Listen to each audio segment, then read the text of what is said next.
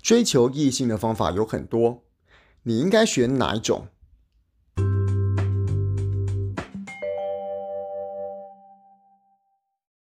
各位人生实验室的朋友，大家好，我是科学 X 博士。我们的频道主要是用一些理性、逻辑的思维跟想法，协助大家来处理一些在生活上、职场上、感情上，甚至于是亲子关系上面所面临的困难跟问题。那大家呢，可以用一种像是在做实验的方式，把我们节目所提供的想法带入到自己的人生里面，看看能不能帮助大家解决自己生活中所碰到的各种问题，同时也优化自己的人生。那人生实验室这五个字啊，其实不只是我们 Podcast 的频道名称之外，它也是我在二零一九年出版的一个小小的著作。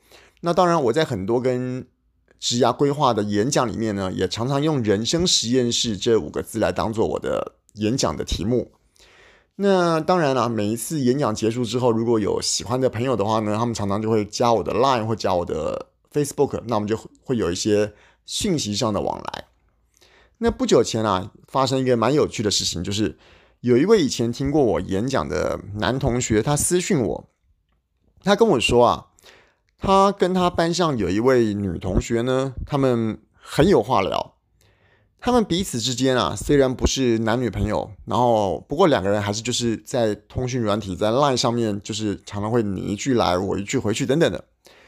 只是最近啊，不晓得是怎么一回事啊，女生回他的讯息频率变得很低。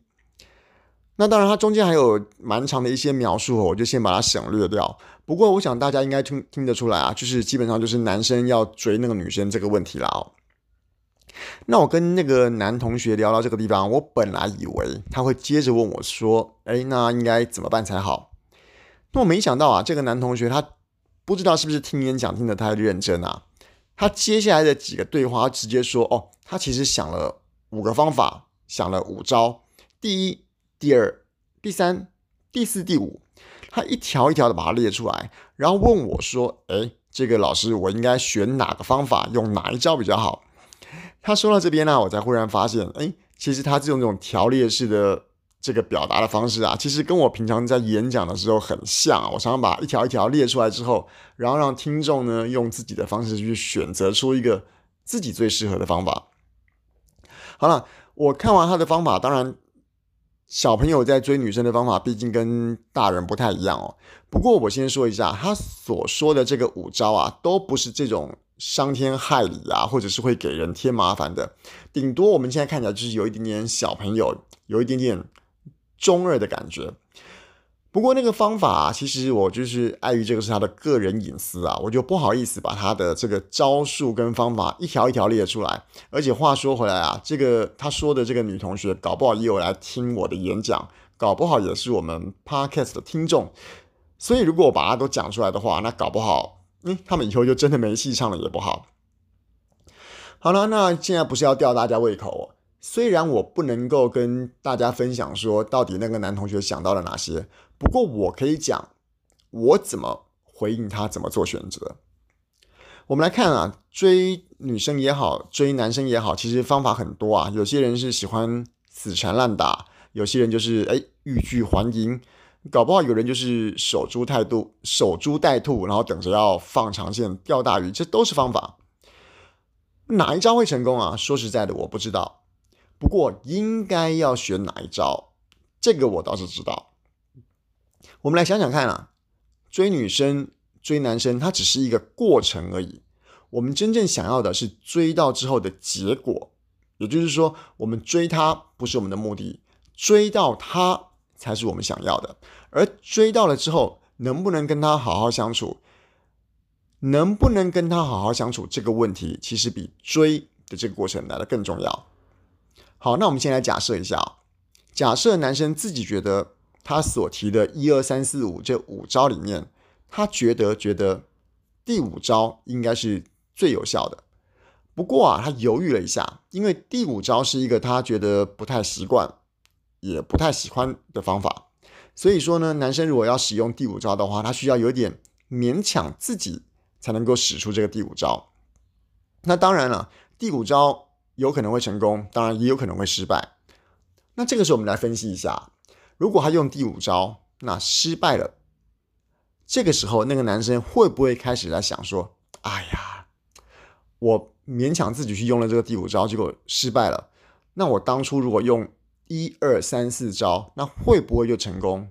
那这个时候心里面一定觉得相当的后悔。好，那反过来讲，如果我用了第五招，哎，但是结果居然成功了。好了。”那因为第五招是一个自己不喜欢、自己不习惯的方法。那如果用了第五招成功追到那女生之后，未来是不是有可能在他们相处的这段很长的时间里面，都要用一个自己不喜欢、自己也不习惯的方式来跟那个女生相处？好了，也就是说，如果那个男生用的第五招这个自己不喜欢的方法，不论是成功也好，或者是失败也好，都应该。算不上是完美的结果。一二三四五这五招，哪一招最有效？其实没有试过，永远都不知道。但是，一二三四五这五招，哪一招最好？其实我可以说，自己觉得最喜欢，自己觉得用出来最舒服的那一招，就是最好的一招。就像我们开餐厅一样，老板开餐厅，那当然希望喜欢，当然是希望可以吸引很多客人来嘛。所以呢，吸引客人来的方式有很多，有些餐厅可能会打折、优惠、买一送一都可以。但是也有一些餐厅啊，它就是坚持自己的格调，从来不在价格上面做妥协。这两种方法都可以啊，就是要看老板想要怎么样来经营这个餐厅的品牌。那最近大家都会讲啊，餐厅有品牌，那个人也要经营个人的个人品牌。那女生跟男生的相处，我们今天在追求对方的过程中，是不是也希望对方能够喜欢上自己这个品牌，而且要让对方能够一试成主顾，要让对方有很高的客户满意度，而且还能够做出好口碑。好了，那这个时候我说的，如果我们在追求异性的时候选的那个招数，就是自己最喜欢、自己最舒服的那一招的话，那成功了，那当然就皆大欢喜啊！从此两个人相处就是轻松自在、幸福快乐。那万一不幸失败了呢？那你其实也没有关系啊，不过就是提早证明自己可能用自己最舒服的方式来跟对方相处是个不适合的方式。你用你自己最舒服、最喜欢的方式追不到他，那是不是就表示对方跟自己可能不适合？那未来也不需要去强迫自己一直在演一个不是自己的人。那讲到这边啊，那个男同学觉得听着诶蛮有道理的。不过他又反问我一个问题啊，他说啊，他列给我的那五招他都很喜欢，而且呢那五招使出来，他也都觉得诶很舒服啊，不会很勉强啊，不伤元气啊。那这时候怎么办？好了。嗯，我后来我就又再问他一个问题啦。我就问他说：“你自己希望自己成为怎么样的男生？你未来想要用什么样的方式跟他相处？”其实啊，我们人在做很多选择的时候，哎，选择 A，选择 B，选择 C，有这么多的选项，我们其实不妨用一个比较简单的判断的方法。我们先想好我们今天期待的未来，你把那个未来。的日子，自己希望怎么过？然后呢，自己希望怎么样的方式来过生活？每天有多少时间可以拿来支配？每天有多少时间拿来工作？工作内容是怎么样？你把你那个未来生活的那个场景、那个轮廓，尽可能的描绘的越清楚越好。